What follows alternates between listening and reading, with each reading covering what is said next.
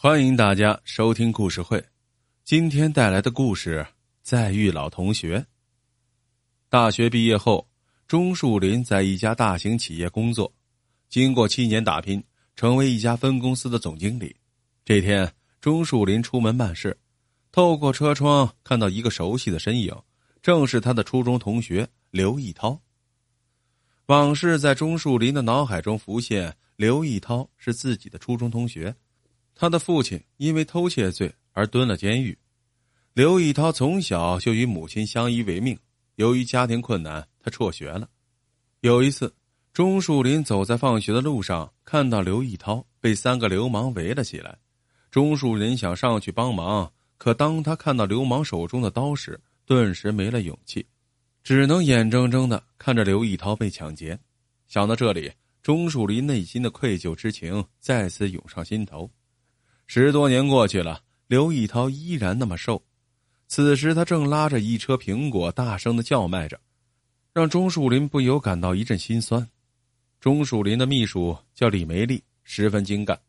第二天中午，钟树林叫来李梅丽，将五十元交到他手中，让他去刘义涛那里买水果。大约十分钟后，李梅丽将两袋苹果买了过来。钟树林将苹果分给办公室里的所有员工，大家都说味道不错。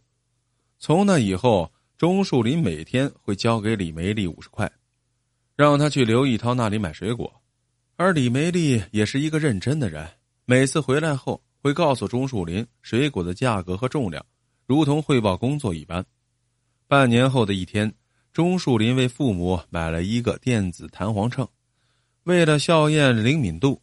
他顺手将李梅丽买来了两袋苹果往秤上一挂，结果却让人大吃一惊。李梅丽告知买来的苹果有十斤重，可电子秤显示只有八斤一两。当晚回到家中，钟树林特意让父母再次测试电子弹簧秤，发现测量数据非常的精准。他当时心里不由一阵恶心，默默在心里念叨着。一涛啊，一涛，活该你每天风吹雨淋，赚着黑心钱，能有出路吗？从那以后，钟树林不再让李梅丽去刘一涛那里买水果。直到有一天，他听说刘一涛与城管发生冲突，不但三轮车被没收，人还被城管给打了。钟树林是个善心人，他于心不忍，便拿了一些礼品和五千元的现金，来到刘一涛的家里。见面后，钟树林与刘义涛聊了这十多年发生的事儿。他得知刘义涛过得很不好，钟树林也不知道说些什么，只是将礼品和现金留下后准备离开。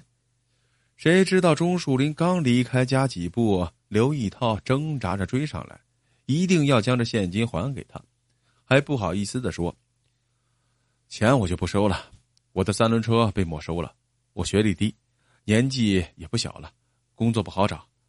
听说你做了大老板，可不可以帮我介绍一个稳定点的工作？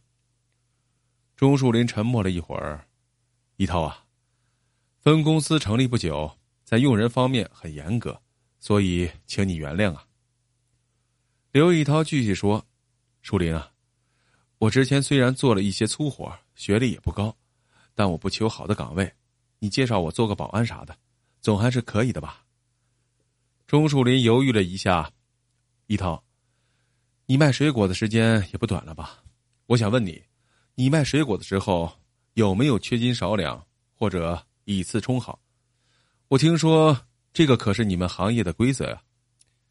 刘一涛拍着胸脯说：“这种情况在水果市场确实很普遍，但赚黑心钱会没有回头客的，长久下去。”生意只会越做越差。我卖东西的时候，从来都是童叟无欺。钟树林犹豫了一阵，最终只是淡淡的说：“个人能力有高有低，但做人讲诚实非常重要。如果你能做到，那就好。现金你就拿回去吧。非常感谢你今天来看我。如果有合适的岗位，麻烦你留心一下，我真心感谢了。”刘义涛说完，将现金往钟树林手里一塞，便离开了。几天后，钟树林因为着凉，一大早便感觉肚子不适，连忙跑进洗手间。就在这时，他无意中听到办公室人员小杨和小李正在交谈。小杨说：“今年公司发的年货不错，挺丰富的。”小李说：“东西是不错呀，不过价格偏高，李梅丽中间一定拿了不少回扣。”小杨却说：“是又怎么样啊？老板会关注到这点小事吗？”钟树林一惊，他回到办公室，查到年货供应商的电话，打过去，谎称是一家大公司的顾客，需要购买大批年货。最后，他通过对比价格，发现这李梅丽通过这笔采购拿了几万块的好处。虽然李梅丽很能干，但是人品更为重要。钟树林炒了他的鱿鱼。钟树林心里一直就奇怪，刘义涛如果是个黑心人，那么面对自己给的五千块钱，为什么却不愿意收下呢？不管怎么样，他决定给刘义涛一个机会。刘义涛伤愈好后，钟树林让他来公司当仓库管理员。经过三个月的试用期后，刘义涛以自己的努力和责任心证明了自己。钟树林将刘义涛带到办公室，并与他签订了劳务合同。就在这时，刘义涛看见了公司员工全家福的照片，他指着李梅丽：“我认识他，他以前每天都会来我这里买四十块钱的水果，但是后面不知道为什么就不来了。”钟树林不由得问道：“到底是四十块钱还是五十块钱？你会不会记错了？”